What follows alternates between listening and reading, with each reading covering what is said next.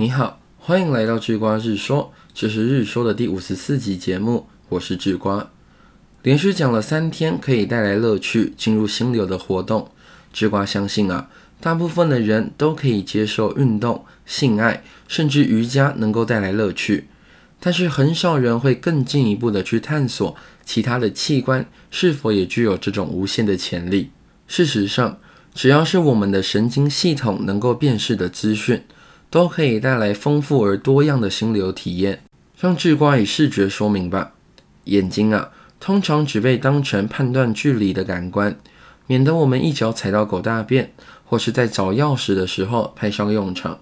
虽然当眼前出现美景时，我们还是会驻足欣赏，大饱一番眼福，但是很少人会有系统的去开发视觉潜力。殊不知啊，视觉的乐趣其实无所不在。古典诗人米兰德将观赏大自然的乐趣描写得很透彻，在我们身上挥洒的太阳、星星、大海、云朵、火花，不管你在世的时间是长是短，都不可能见识到比他们更高明的东西了。视觉艺术啊，是培养这些技能再适合不过的场所了。不过，会从视觉上带来强烈心流体验的，不只是伟大的艺术品。即使是平凡无奇的景色，在经过训练的眼睛看来，也可以令人心旷神怡。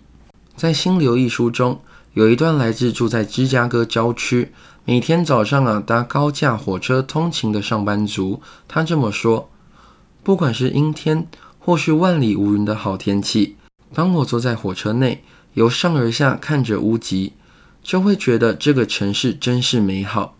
看着各式各样的建筑物。”有些甚至已经化为废墟了，但是它们依旧令我着迷。我还是为他们感到好奇。进办公室的时候，我可能会说：“今天上班的途中，我穿过了精确主义画家席勒的画作，因为他总是以干净利落的手法来画屋顶与街景。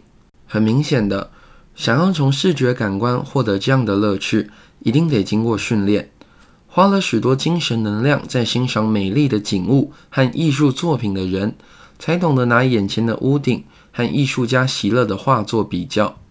其他的心流活动也是如此。如果不具备必要的技能，就没办法在追求的过程中得到真正的乐趣。视觉的心流体验呢，最能说明这个现象。但和其他的活动不一样的是，视觉能力是唾手可得的。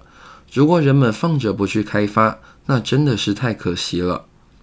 十九世纪的艺术家罗丹说：“生活中从不缺少美，而是缺少发现美的眼睛。”这句话就可以替今天的日说做一个完整的总结了。美到处都在，眼睛每个人都有。问题在，并不是每个人都有刻意培养让眼睛发现美的技能。